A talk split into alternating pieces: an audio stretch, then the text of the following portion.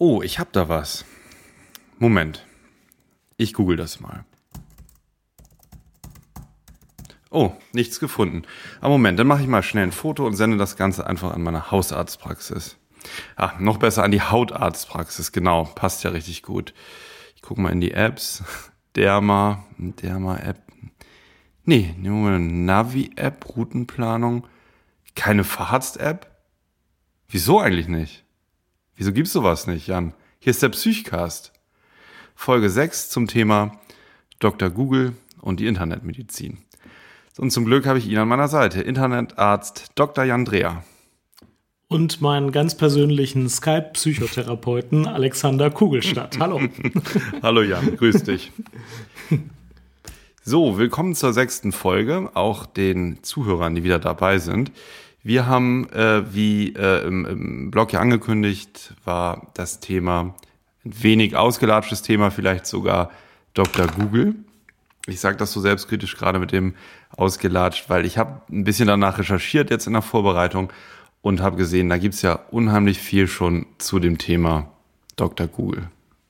Das heißt ja nie, dass wir nicht noch äh, sinnvolle Beiträge dazu machen können und aus unserer Sicht die Sache nochmal von der neuen Seite beleuchten. Ähm, aber du hast recht, das ist natürlich ein heiß diskutiertes Thema, aber in der praktischen Versorgungsrealität, naja, ist es noch nicht so angekommen. Ja, was meine, mein erster Eindruck war, ähm, wenn man diese ganzen Aspekte, also alles, was unter Internetmedizin fällt oder alles, was verschiedene äh, Autoren oder Diskutanten mit Dr. Google meinen, wenn man sich das anschaut, ist es ja so inhomogen, dass da äh, so vieles reinfällt, ähm, was sich gar nicht, denke ich, stringent äh, abarbeiten lässt, sondern da gibt es jetzt verschiedene Bereiche, moderne Technologie eingesetzt, einfach zur Erleichterung der bisherigen Arbeit, aber auch völlig neue Arbeitsmethoden in der Medizin, die sich da ermöglichen. Das Spektrum ist so breit wie die Frage, was kann man alles mit einem Kugelschreiber machen? Ähm, das ist äh, genauso wie, was kann man in der Medizin eigentlich mit dem Internet machen? Ähm, man muss sich wirklich genau überlegen, welche Teile sind relevant und können interessant werden. Ähm, dass es aber auch noch 17 Milliarden andere Sachen gibt, die äh, im Internet stattfinden und irgendwie entfernt was mit Medizin zu tun haben, das ist auch richtig, ja. Mhm. Und wir machen ja auch irgendwie Internetmedizin hier, ne? Ja, ist das Medizin? Ja, wir sprechen über Medizin im Internet. Ja, das kann man nicht leugnen, ja. Hm. Ja, zwar eine Metaebene, aber äh, es ist auch irgendwie Internetmedizin. Dr. Google Kugelstadt, genau. Wir machen keine Behandlung, aber wir ja. machen äh, Fortbildung oder Austausch oder irgendwas anderes im Internet, ist richtig, ja. Ja, ja. ja ähm, was ich mir überlegt habe, Jan, und was ich doch vielleicht jetzt zum Anfang gleich einmal mit dir starten würde. Ja. Ähm, ich habe mir als Überraschung, um der ganzen Sache mal jetzt ein bisschen praktischer äh, äh, beizukommen, das ist immer gut. kleines Spiel überlegt. Ne?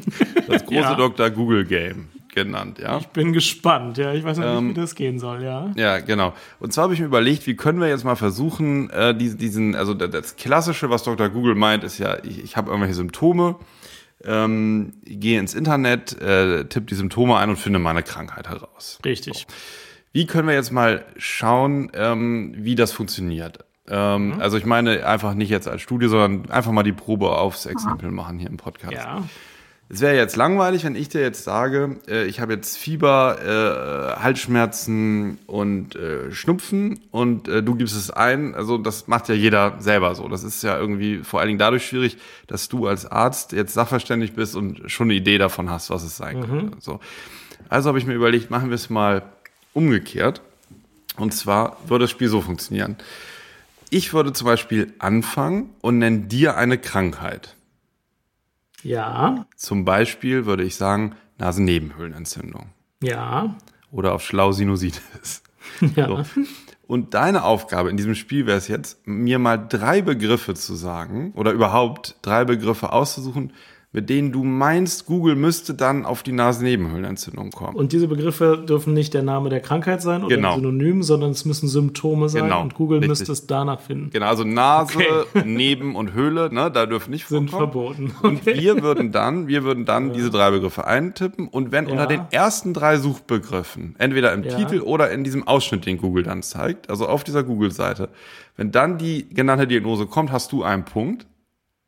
Regel verstanden, wir ja. können starten. Und dann umgekehrt jeder dreimal ja. und dann kriegen wir einen Eindruck davon, ob, ob das funktioniert. Also ob wir die richtigen ja. Krankheiten rausfinden. Alles klar. Soll ich mal anfangen? Ja. Genau, pass auf. Hast du Google an? Ist an. Gut, super. Ähm, Schilddrüsenunterfunktion. Mhm. Ähm, äh, Schlappheit. Schlappheit. Labor, das ist jetzt ein bisschen ja. Trug, ne? aber ich Labor. will das trotzdem gerne haben. Mhm. Und ähm, frieren. Mhm. Darf ich es mittippen? Ja, so habe ich mir gedacht, dass wir dann äh, das kontrollieren können. So, jetzt haben wir drei Treffer. Die, der erste ist NetDoktor. Ich weiß nicht mehr weiter. Müde, kaputt, ausgelaugt. Hier sehe ich jetzt auch schon in dem ersten Treffer T4, T3. Das sind Laborwerte, die man bestimmen kann bei Verdacht auf eine Schilddrüsenunterfunktion. Das ist schon mal sehr gut. Ähm, ich sehe noch nicht die Diagnose Schilddrüsenunterfunktion. Zweiter Treffer, eigenartige Schmerzen verbunden mit Schlappheit, auch nett, Doktor. Und hier beim dritten haben wir es. Krankheitsbilder Nuklearmedizin. Das ist der Treffer nuklearmedizin-wop.de. Die Unterfunktion der Schilddrüse kann mit Symptomen wie Schlappheit, Müdigkeit und Frieren einhergehen. Da hast du sozusagen hier knapp noch einen Punkt geholt. Gott sei Dank. Bildet sich das bei dir jetzt auch so ab? Dritter Treffer. Ähm ich habe Schlappheit, Labor, Kälte gesagt, oder? Nee, Schlappheit, Labor, Frieren. Frieren alles. Genau. Und das ist jetzt, ich habe es vorher natürlich ausprobiert, ob das Spiel funktioniert. Ja. Es hängt oft an einem Symptom. Ja. ja. Also wenn, das könnte jetzt sein. Ja, jetzt habe ich Jetzt hast du es, ne? Dritter Treffer. Ja. ja. Da hast du es, genau. Erster Punkt geht an dich, Jan. Super. Okay, ähm, jetzt nehmen wir mal was Dermatologisches, nämlich ähm, das Erythema migrans. Mhm.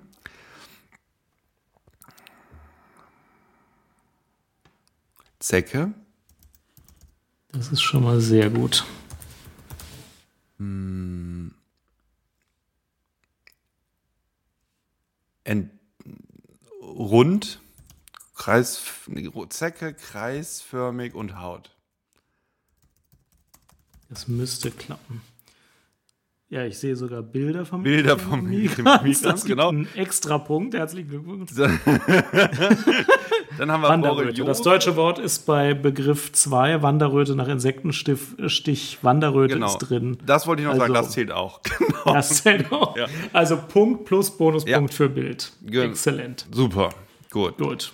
Klappt. Funktioniert. Jetzt, jetzt nochmal du, pass auf. Ähm, Nierenstein. Nierenstein, okay.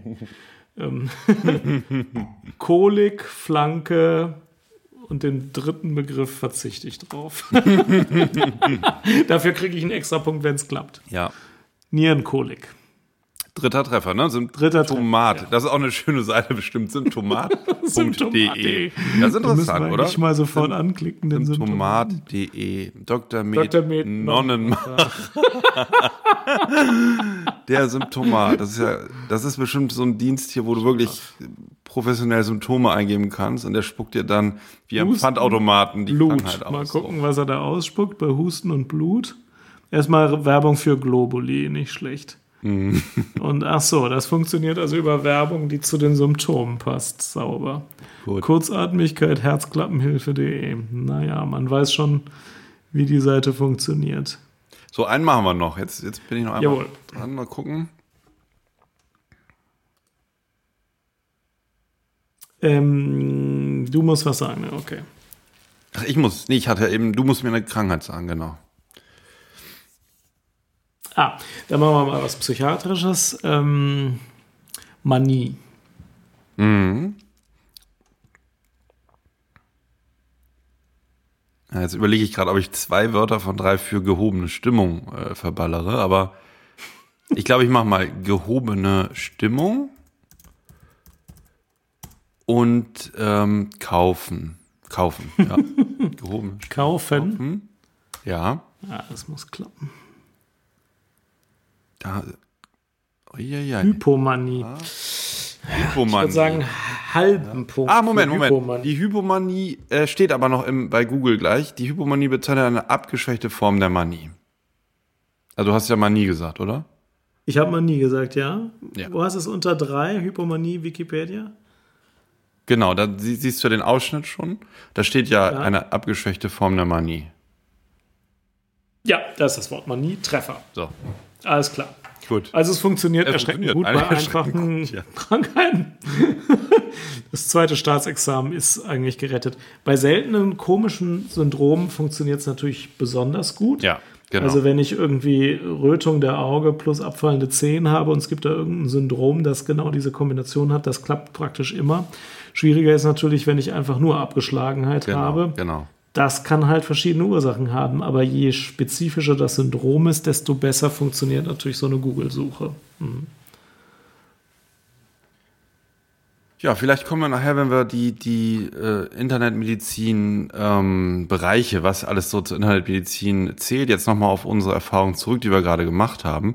Zuerst aber mhm. vielleicht nochmal die Psychfundsache der Woche, womit wir eigentlich gerne einsteigen. Und da hast du einen Fund getätigt. Ja, ich wollte heute kurz über RiskOp sprechen. Ähm, und zwar ist das ein System, um beinahe Fehler zu melden, mit dem Ziel, ähm, tatsächliche Fehler zu vermeiden. Ähm, das gibt es in der Luftfahrt natürlich schon seit äh, ungefähr drei Tagen, nachdem das erste Flugzeug abgehoben ist. Und in der Medizin berichtet es sich äh, ein bisschen langsamer Bahn. Ähm, aber ähm, Ziel ist, dass man nicht nur an den bereits geschehenen Fehlern was lernt, äh, sondern auch an Fehlern, die fast passiert sind. Mhm. Und ähm, klug ist, wenn Kliniken äh, Systeme haben. Wir haben zum Beispiel so ein Computersystem, wo man, wenn man Lust hat, anonym eingeben kann, in welcher Situation etwas äh, falsch gelaufen ist oder ein Fehler passiert ist oder äh, ein vermeintlicher Fehler passiert ist und wo dann fast was schiefgegangen ist oder wo das Risiko bestanden hat, dass es zu einem größeren Fehler gekommen wäre. Und äh, der vernünftige Umgang damit ist dann eben zu gucken, was hat zu diesem äh, Fehler geführt und wie kann man den in Zukunft vermeiden. Ich habe heute in der Frühkonferenz ein bisschen Fröhlichkeit ausgelöst, indem ich gesagt habe, ich würde mich bemühen, möglichst viele meiner eigenen Fehler in der Frühkonferenz zu berichten, um die Hemmschwelle zu mhm. senken, Fehler ja. zu melden, was natürlich die einzig richtige Fehlerkultur ist. Ähm, ich weiß, dass das in manchen Bereichen der Medizin schon ganz gut läuft, in der Anästhesie und ich glaube auch in der Notfallmedizin wird sowas regelmäßig äh, mit großer äh, Gewissenhaftigkeit gemacht. Ich glaube aber, dass das in der Psychiatrie ähm, von Standort zu Standort sehr unterschiedlich äh, läuft und manchmal auch gar nicht läuft. Ähm, das ist aber äh, natürlich nicht, nicht gut viel besser ist, wenn man sowas regelmäßig macht. Mhm. Deswegen dachte ich mir heute Morgen, das kann ich prima dann als Fundsache der Woche äh, erzählen. Mhm. Ja, vielen Dank. Ich habe eine kleine Fundsache nur, und zwar ähm, wollte ich jetzt diese Woche, also ich habe so einen ziemlich langen oder ziemlich hohen Stapel äh, an Artikeln, die ich ähm, schon seit einer Weile durchgucken wollte. Ähm, einer war dabei, den habe ich heute aktiv gesucht. Ähm, wie Ärzte gesund bleiben heißt der. Ähm, äh, beziehungsweise ähm, hieß der ähm, ähm, Resilienz bei Ärzten äh, von Julia, Julika Zwack äh, aus Heidelberg. Den hat mal, das fand ich eigentlich ganz nett, vor zwei, drei Jahren mein damaliger Chef mir so rübergeschoben und hat gesagt, hier eigentlich ein wichtiges Thema, der hat das allen Ärzten Weiterbildung und so mal so ins Fach gelegt über, über Resilienz, also ähm, ähm, Gesundheitserhaltung bei Ärzten und ich habe es irgendwie nie geschafft, den zu lesen. Das wollte ich immer noch nachholen, habe ihn jetzt nicht gefunden, habe deswegen den Artikel gegoogelt und habe rausgefunden, dass die Autorin inzwischen äh, aus dem Artikel ein ganzes Buch geschrieben hat, was äh, bei bei Springer, glaube ich, erschienen ist. Ich habe jetzt nur mal reingelesen in die Sachen, die bei Google Books so äh, sichtbar sind. Mhm. Ich schau mal eben, ob das Springer war. Ich glaube, ich schreibe es unten in die Show Notes. Jedenfalls mhm. ähm, interessant gemacht. Da wurden 200 Ärzte interviewt, die von ihren ähm, äh, Risiken so berichtet haben und die beschrieben haben, was sie aktiv gemacht haben an irgendeiner Phase ihres Berufslebens, um gesund zu bleiben. Das sind ja die sogenannten Resilienzfaktoren, die einen widerstandsfähig gegen Krankheiten machen. Ich fand es total interessant und ich glaube nach wie vor, ähm, ich habe mich auch mal im Rahmen meines Buchprojektes damit beschäftigt, dass es ein total unterschätztes Thema ist bei mhm. Ärzten. Ich weiß ja, uns hören auch einige Mediziner zu. Und ähm, das ist etwas, was am Anfang des Berufslebens völlig uninteressant und ähm, überflüssig wirkt. was mhm. aber, glaube ich, im, im, im Laufe der Zeit dann eine größere Wichtigkeit bekommt. Ist ja bekannt statistisch, ne, dass Ärzte ein deutlich erhöhtes Risiko, vor allen Dingen auch für mhm. psychische Erkrankungen haben und eine kürzere Lebenserwartung. Und ich glaube, es lohnt sich für die Patienten und für die ärztlichen Kollegen selber, sich damit zu beschäftigen.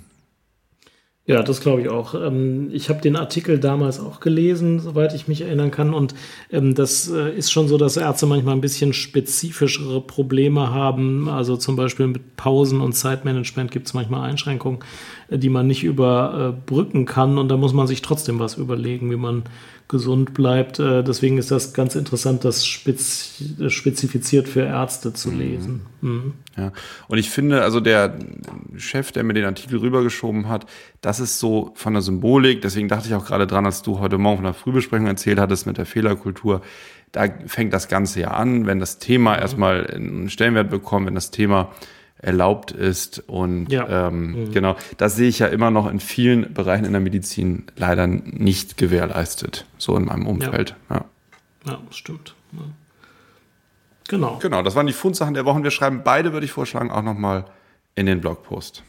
Ja. Ähm, das Hauptthema hatten wir überlegt, ähm, wie wir uns dem nähern. Das, ähm, wenn man sich überlegt, was kann man mit einem Kugelschreiber machen, dann weiß man auch, äh, wie breit das ist. Ähm, ich dachte, dass wir von der eher ähm, breiten allgemeinen Information über medizinische Themen zum Austausch untereinander kommen oder zum, also vielleicht erstmal zu spezifischer Fortbildung kommen, dann zum Austausch untereinander und äh, das dann immer weiter zuspitzen zu ähm, elektronischen und später auch Mensch-zu-Mensch Behandlungstechniken. Natürlich nur für den Bereich der Psychiatrie, äh, Psychosomatik und Psychotherapie. Ähm, aber also, dass das praktisch der, der Leit, äh, also der Orientierungsrahmen ist. Erst Information, dann Austausch und dann äh, Behandlungsangebote. Das ist vielleicht eine vernünftige Strukturierung. Ähm, und ähm, ja. ja. Äh, ich wäre da erstmal für, bei, der, bei dem Punkt Information tatsächlich auf dich angewiesen, weil ich bin, äh, also was das angeht, jetzt ziemlich unbedarft, was ja aber auch gut ist, weil ich jetzt Fragen stellen kann und ähm, vielleicht, wenn es dann in, an den zweiten Punkt geht, in, an die Auseinandersetzung, ähm, da dann auch schon weiter bin mit meinen Kenntnissen. Mhm. Also was die Information angeht, da ist es ja so, da muss man einmal das sagen, was natürlich äh, schon in diesem viel diskutierten Bereich gesagt wird. Ähm, die Medizin war vor 20, 30 Jahren eher noch so eine Geheimwissenschaft für Ärzte. Ähm, die Bücher waren teuer und man ging eigentlich, wenn man krank war, jetzt nicht unbedingt in die Bibliothek und mhm. hat mal sich ein Fachbuch ausgeliehen. Und meistens war es auch so kompliziert geschrieben, dass man irgendwie sowieso dachte, man kann es nicht richtig verstehen. Ähm, und das hat sich ja gewandelt. Die Medizin hat sich sehr demokratisiert. Also ähm, jeder äh, öffnet erstmal Google oder die Wikipedia, um sich zu informieren. Und äh, man kriegt ja ähm, auch allgemeinverständlich sehr genau erklärt, was eine Krankheit ist, so dass jeder verständige Mensch eigentlich äh, erstmal verstehen kann, worum es bei der Krankheit so geht. Spätestens, wenn man den Wikipedia-Artikel zu der Krankheit liest, hat man einen ziemlich guten Überblick, was da eigentlich so los ist. Meistens gibt es Stadieneinteilungen, meistens gibt es Hinweise zur Behandlung. Da weiß man zwar immer noch nicht, ob man die selber hat und es äh, hat sie auch noch nicht wegbehandelt bekommen dadurch, aber man ist natürlich sehr gut informiert und es gibt auch schnell weiterführende Informationen. Das heißt, diese, diese Informationshoheit, die der Arzt mal hatte, hat er jetzt nicht mehr, was erstmal gut ist, das ist ja ganz klar. Ähm, wenn, wenn sich ein Patient informieren möchte, dann kann er das leicht tun. Und wenn er, ähm, wenn er nicht, nicht gerade äh, irgendwie äh, auf dunklen Seiten des Internets surft, sondern erstmal vielleicht die Wikipedia ansteuert, dann ist die Information ja meistens auch relativ gut. Ähm, also ich selbst informiere mich häufig über nicht psychiatrische medizinische Krankheitsbilder, indem ich als erstes die Wikipedia anschmeiße ähm, und mir jedes Mal denke, ja gut, ich bin ja Arzt, wahrscheinlich muss ich danach noch irgendwas Kompliziertes anderes lesen. Und relativ häufig muss ich nichts Kompliziertes anderes mehr lesen, nachdem ich die Wikipedia gelesen habe. Manchmal klicke ich noch ein bisschen weiter, aber sehr häufig ist der Überblick außerordentlich gut und auch differenziert genug. Ich weiß nicht, wie das dir geht, wenn du äh, etwas recherchierst, jetzt nicht aus deinem eigenen Fachbereich, sondern aus einem anderen medizinischen Bereich. Wie zufrieden bist du mit den ersten Informationen, die du vielleicht bei der Wikipedia oder sonst im Internet so findest? Ich bin mit den Informationen meist sehr zufrieden. Ähm, ich ähm, komme da auch gut mit zurecht, wobei ich, ähm, wir haben da ja auch schon mal drüber gesprochen, ich bin da so von Natur aus irgendwie eher skeptisch und ich habe auch, also was die Wikipedia angeht, reichen mir jetzt erstmal die Informationen, um was einzuschätzen. Ähm, oftmals bin ich dann aber, wenn ich mir die, die Mühe mache, irgendein klassisches Lehrbuch noch aus dem Schrank äh, zu holen, was jetzt zu einer Krankheit vielleicht gar nicht einen längeren Text hat. Ähm, zum Beispiel, wenn es jetzt um innere Medizin geht, wäre das der Herold. Den kennen mhm. eigentlich alle Mediziner. Da ist kurzverständlich zusammengefasst über internistische mhm. Krankheitsbilder alles drin. Mhm. Dann bin ich doch manchmal ähm, wieder überrascht, was da noch drin steht oder wie genau das da noch drin steht, wie ich es ähm, im Internet zum Beispiel bei Wikipedia nicht gefunden habe. Mhm. Also wann ich praktisch immer diesen Schritt machen muss, von Wikipedia weg zu einem Fachbuch hin ist, wenn ich dann eine konkrete Behandlung planen muss oder so oder, oder mhm. einschätzen muss. Bei Wikipedia steht ja erstmal ein Überblick drin, ja, so sieht die Pneumonie aus, äh, ja, aber dann weiß ich jetzt noch nicht, äh, ähm, welches Antibiotikum gebe ich denn jetzt in welchem Stadium oder so. Jetzt muss ich das bei Behandlungen, die nicht aus meinem Fachgebiet sind, äh, meistens gar nicht selber äh, durchführen, weil ich das ja meistens dann als Konsil von einem aus dem Fachgebiet erfrage. Aber manchmal muss man ja eine Einschätzung haben, ja, also äh, ich erreiche den jetzt nicht und ist auch jetzt nicht ganz so lebensnotwendig, äh, das jetzt noch irgendwie nachts äh, irgendwie einen Spezialisten aus irgendeinem anderen Gebiet mhm. zu erreichen.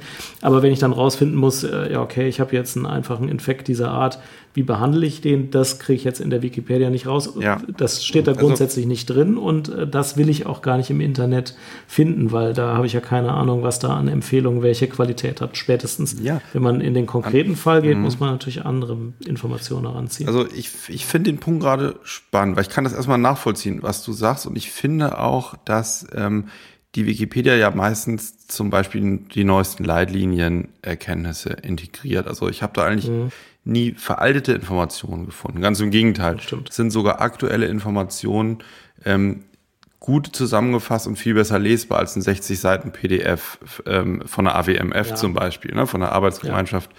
Wissenschaftlich-medizinischen Fachgesellschaften. Das kann man im klinischen Alltag manchmal nicht überblicken. Bei Wikipedia ist das häufig schon wirklich griffig zusammengefasst. Ich glaube, was mich da äh, dann verunsichert oder warum ich beruhigt bin, wenn ich in ein Print-Lehrbuch schaue, hat tatsächlich eher so äh, psychologische Gründe. Es hat, glaube ich, eher damit zu tun, dass im Internet wirklich ungefiltert unbegrenzt Informationen bestehen. Ich könnte mich außer Wikipedia auf zig anderen guten Seiten äh, versichern. Ich könnte in verschiedensten äh, Pharmadatenbanken recherchieren. Und irgendwie ist dann doch dieses Buch, was zwischen zwei Deckeln irgendein Wissensstand von vor zwei Jahren äh, einfach festhält und sich mir da im Bücherregal anbietet, irgendwie hat das was Beruhigendes oder Sicherheitsspendendes. Also da, ich, wir haben ja auch schon mal über die, die Bücher, die du wegschmeißt, zum Beispiel nach dem Lesen gesprochen. Mhm. Ich bin da, glaube ich, irgendwie, obwohl ich eigentlich wahrscheinlich jünger bin als du, habe ich da irgendwie noch dieses klassische mit dem Buchdruck oder so, dass ich also diesen, diesen zwei Buchdeckeln so auf den Leim gehe. Ähm, das liegt am Lektorat, dass die Bücher erfahren. Die Bücher werden halt gründlich mhm. lektoriert, geprüft und von mehreren Leuten, die sich in dem Gebiet gut auskennen, geprüft. Und dann weiß man ziemlich sicher, dass da kein Murks drin steht. Ähm, bei der Wikipedia ist es so, der, die Selbstreinigungsmechanismen der Wikipedia sind wirklich sehr gut. Mhm. Aber ähm, im Prinzip darf da erstmal jeder drin editieren. Mhm. Und wenn ich besonderes Pech habe, hat halt vor zwei Minuten einer da was reingeschrieben, was eigentlich äh, falsch ist. Und es wird dann wahrscheinlich in, in 30 ja. Minuten auch wieder von dem für das Sachgebiet sich zuständig fühlenden Administrator gefressen. Aber ähm, ich könnte auch Pech haben. Ne? Habe ich praktisch fast nie aber ähm, könnte ich theoretisch haben. Insofern ist das auch kein ganz an den Haaren herbeigezogenes mm. Gefühl. Also ich habe das auch immer ein bisschen. Mm. Also ich, also deswegen, ich nutze sie genau wie du beschrieben hast auch, ähm, aber ich bin da nicht ganz mit mir im Reinen. So. ja.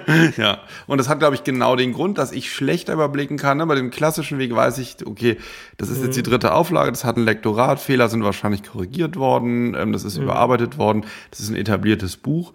Und mhm. bei Wikipedia ist es ja so in der Realität, ich, ich weiß es nicht ganz sicher, wie das nun genau gelaufen ist, wer da zuletzt editiert hat. Mhm. Und es ist meistens gut und also 99,9 Prozent, ne, diese Erfahrung ist gut oder nicht schlechter als mit Büchern. Aber es ist mir etwas weniger transparent und etwas, es beruht, beruht etwas weniger auf einem ähm, konventionellen Erfahrungsschatz, so wie, mhm. wie mit diesen Print-Lehrbüchern. Mhm. Ich denke, der Fairness halber soll man es aber auch von der anderen Seite mal kurz beleuchten. Ähm, häufig, Absolut. wenn ich was nachschaue, gucke ich eben was nach, was in den letzten drei Jahren sich ergeben hat. Mhm. Und ähm, Bücher kann man sich ja auch nicht jedes Jahr das ganze Regal einmal neu kaufen. Also ich habe auch äh, mehrere teure Psychopharmakologie-Bücher und teilweise kosten ja 300 Euro äh, pro Stück aber dann ähm, sind die eben auch, weiß ich nicht, fünf Jahre alt. Und wenn ich was zu einem neuen Neuroleptikum nachgucken will, muss ich das gar nicht erst aufklappen, weil hm. das natürlich da nicht drin steht. Ja. Ähm, das heißt, es hat auch Vorteile gegenüber dem Buch, wo ich gar nicht auf die Idee komme, oft das Buch auch nur aus dem Regal zu zerren ähm, was mich wundert. Ich bin übrigens nach unserem letzten Gespräch auf die Idee verfallen, dass medizinische Fachbücher in Zukunft natürlich auf zwei Arten immer gleichzeitig verkauft werden müssen. Ja. Man müsste das Absolut. Buch als gedrucktes Buch ja. verkaufen und einen Code reinlegen. Hier auf ja. deinem Kindle kannst du das elektronisch äh, noch gucken und da findest du dann auch deine Aktualisierung und da kannst du es nachgucken. Das heißt, die Leute können sich dann aufs Sofa setzen und äh, schön in Ruhe in dem dicken Wälzer schmökern. Genau. Äh, und sie haben es im Regal und die meisten bevorzugen bevorzugen das ja, ist auch schön und gut.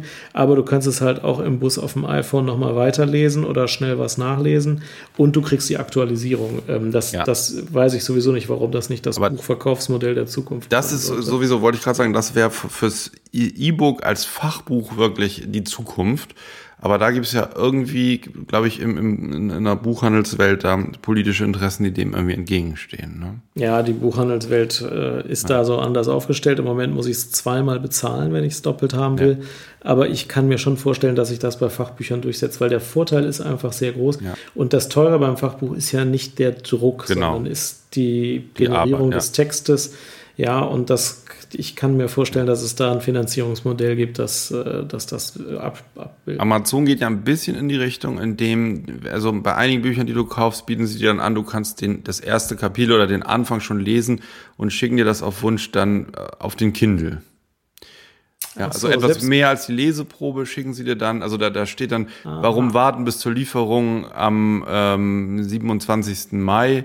Ähm, hier schon irgendwie das erste Viertel des Buches als E-Book lesen oder so. Cool. Ja. interessant. Ja. Hatte ich jetzt auch letzte Woche zum ersten Mal, ja. dass sie dann also einen Teil vorausschicken und ich glaube, die sind da auch sehr innovativ.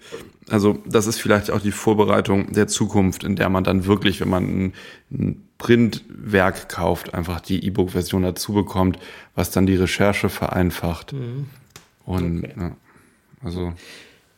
Ja, sollen wir schon mal einen Schritt weitergehen zu Foren, Blogs, Webseiten und Podcasts? Denn ich glaube, dass also, je spezifisch. Eine Sache ja. noch, weil, weil du hattest jetzt ja. gerade noch mal so die, die Vorteile von Wikipedia auch dem klassischen äh, Lehrbuch oder Fachbuch gegenübergestellt. Ich wollte noch mal, also, also sagen oder nochmal zusammenfassen. Ich weiß nicht, wie du es siehst. Ich glaube trotzdem, ähm, dass die Vorteile der Online-Recherche überwiegen und dass, ähm, dass die, die, die Verfüg Online-Verfügbarkeit von medizinischem Wissen die klinische Arbeit erleichtert hat und, und letztlich dazu führt, dass man häufiger Dinge nachschlägt oder nachschaut.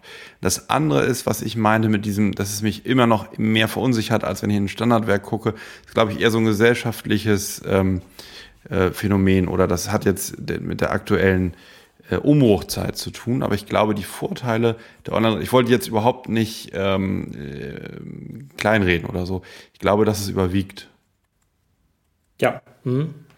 Ja, ja, und, und das Gefühl, das ist ja auch berechtigt. Wenn ich eine Seite habe, die sich über Werbung finanziert, kann es sein, dass die ähm, ein anderes Ziel hat als äh, eine ungewichtete Informationsweitergabe.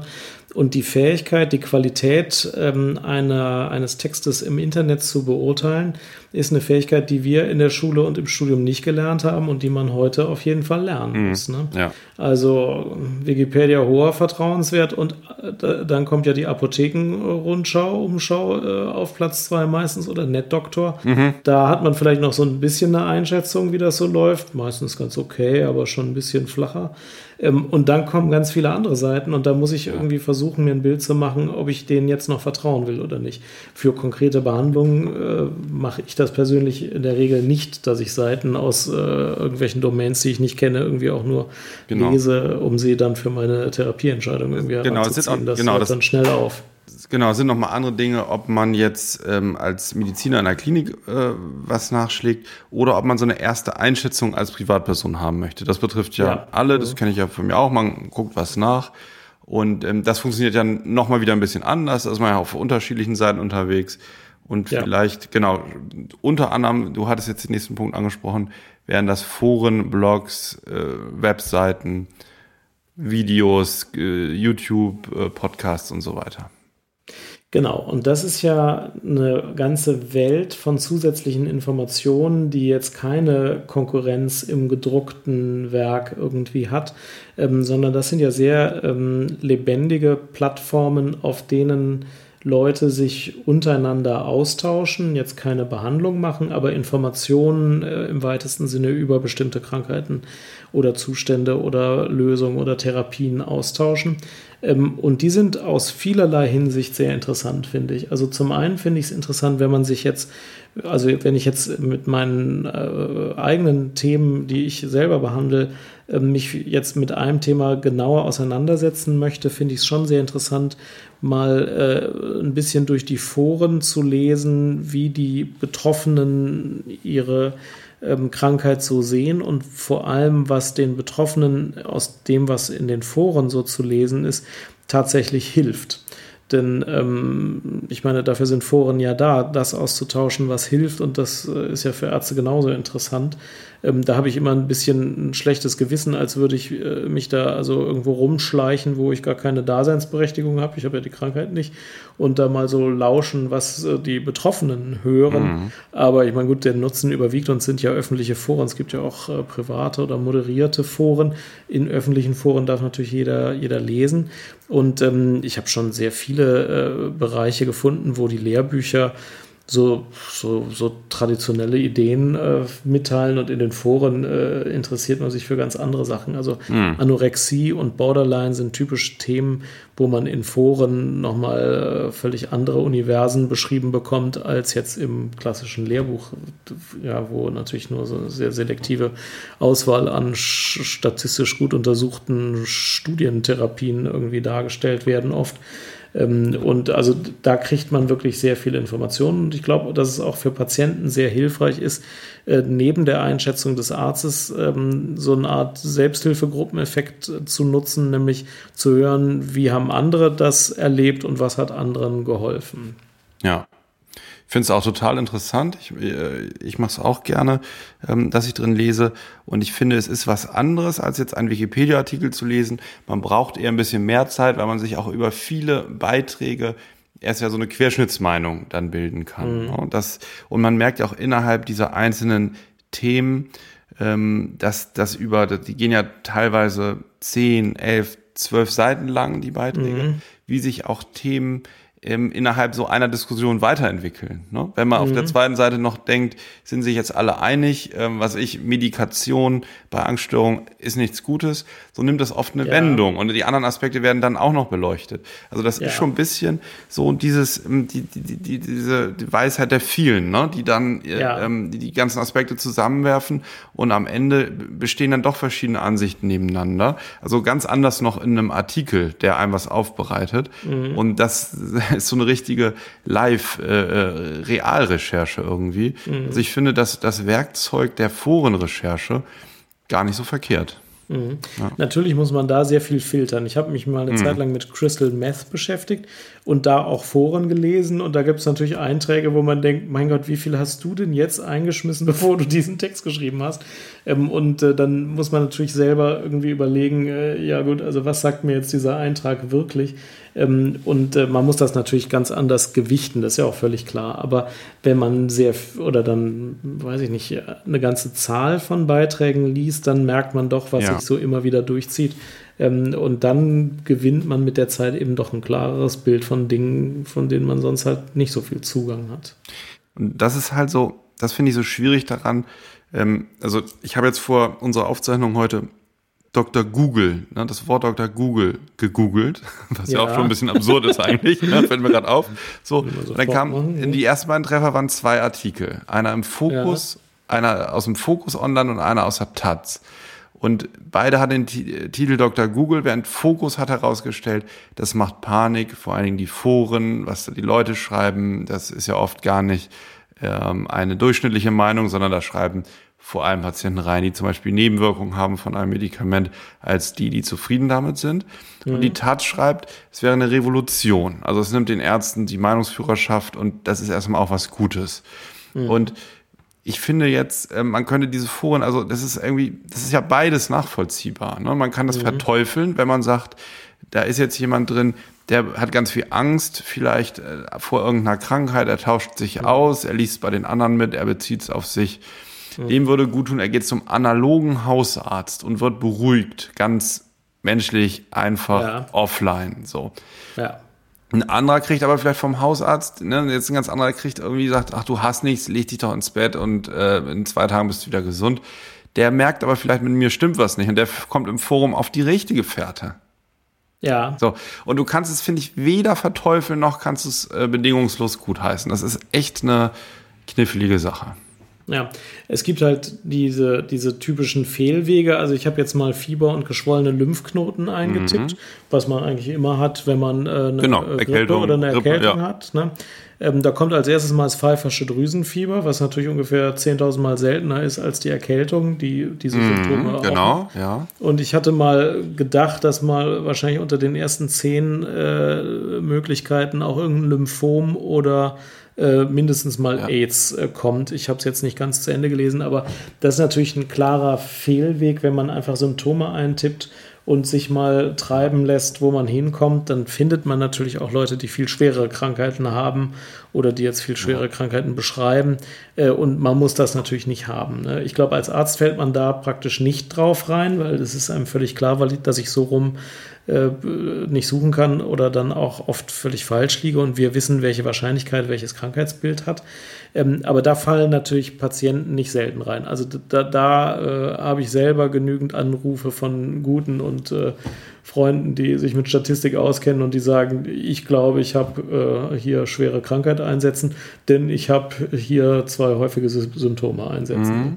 Ähm, gut, das muss man natürlich, das muss man natürlich raus, rausnehmen, wenn man recherchiert im Internet, diesen, diese Fehlerquelle. Mhm. Mhm. Genau, und ich glaube, ähm, punktuell kann es auch Sinn machen, sich gezielt zu sagen, ich recherchiere jetzt nicht mehr im Internet oder ich recherchiere nicht ja. mehr in Foren nach den Symptomen.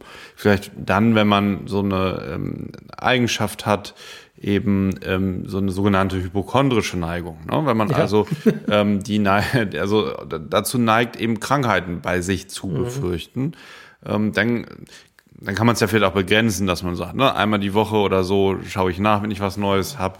Ähm, aber dass man es da nicht ins Uferlose äh, auswachsen lässt, weil es, äh, man kommt ja nie zu einem Punkt. Das ist auch so der Unterschied ähm, im Internet, äh, im Gegensatz zum analogen Hausarzt, der irgendwann, wo man irgendwann für dem Einvernehmen sagt, pass auf, wir warten jetzt mal zwei Wochen und dann gucken wir nochmal, wie sich dann entwickelt hat. Diese Funktion gibt es ja im Internet nicht. Das spuckt immer mehr Möglichkeiten, immer mehr Beiträge, Artikel aus und ähm, das kann schon, finde ich, ähm, äh, viel hat es auch damit zu tun, dass es immer noch ein relativ neues Medium ist, ähm, das ist immer noch, glaube ich, schwer, dann da eine Grenze zu ziehen. Ja. Und was man auch nicht machen soll, ist irgendwelche Prognosen oder sowas vom Internet verlangen, weil man dafür ja grundsätzlich präzise Kenntnisse über die Krankheit haben will. Aber das passiert auch häufig, dass jemand sagt, ich habe gehört, mein Nachbar hat also Brustkrebs oder meine Nachbarin hat Brustkrebs. Da habe ich mal geguckt, also die stirbt jetzt ja innerhalb der nächsten zwei Jahre. Sowas ist natürlich mhm. auch immer grundsätzlich großer Quatsch ähm, weil man da für eine, also zum einen kann man, selbst wenn man alle Informationen hat, äh, Prognosen nicht für einen einzelnen Menschen stellen, sondern nur für eine Gruppe von Patienten, die eine Krankheit haben. Äh, und diese Neigung der Ärzte zu sagen, sie haben noch sechs Monate zu leben, ist ja auch praktisch auf Null zurückgegangen. Ähm, aber noch weniger kann man es natürlich, wenn man nicht alle Informationen äh, über die Krankheit hat. Und dann kommt man auch nur zu, äh, zu völlig falschen Sachen. Das soll man weder für sich noch für andere versuchen. Also die Grenzen muss man einfach akzeptieren und selbst wenn man es noch so gerne wissen will, hilft es da nicht besonders viel äh, bei Internet, äh, im Internet zu recherchieren.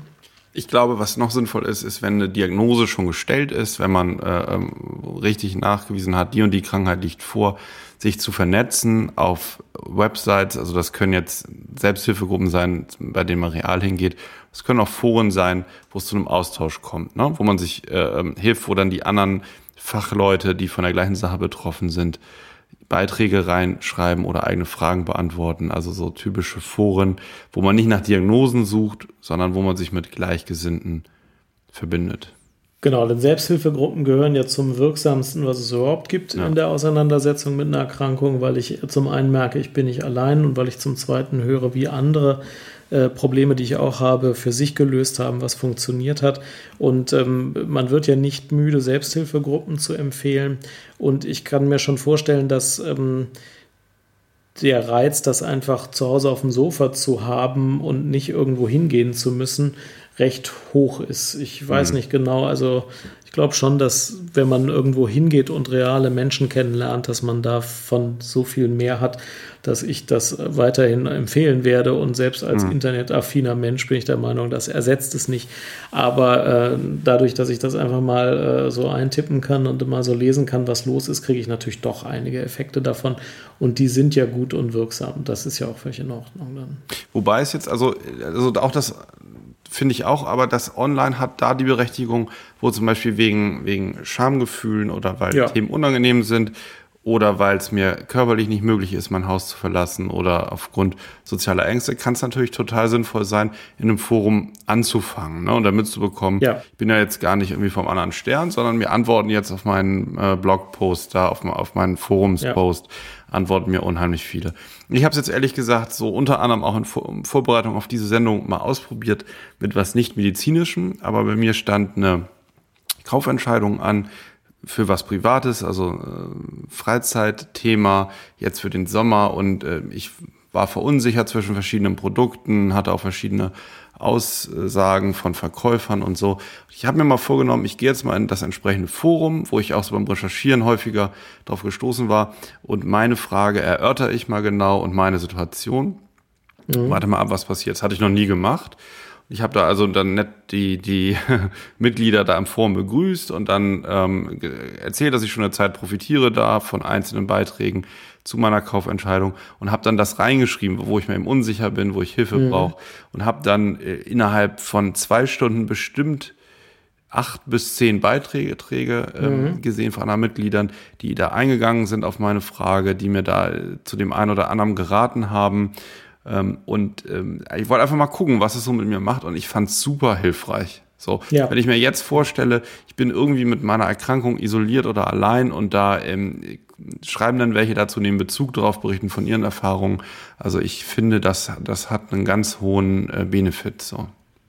Das sehe ich auch so. Ich bin immer wieder verwundert, wie viel Zeit die Leute aufwenden, um solche Sachen zu beantworten und wie, wie gut die Qualität ist. Ja. Einer der Leser äh, des Blogs hat ja auf Psych Central hingewiesen, eine englischsprachige Seite aus den mhm. USA offenbar, die wohl so Informationen für psychiatrische Themen zusammensammelt und wo man auch offenbar in äh, Foren sich austauschen kann.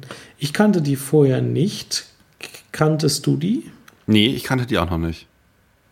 Ja, also es gibt da wirklich viele Seiten, die, die von Interesse sein können und man findet sie ja dank Google auch schnell. Mhm. Okay. Sollen wir jetzt zu den Therapien übergehen? Ja, ich hatte jetzt gerade, weil du die, die Hörerpost angesprochen hast, auch nochmal ähm, äh, in die Kommentare geschaut auf äh, psychcast.de. Ja. Und ähm, habe hier. Auch eine gute Seite. Genau.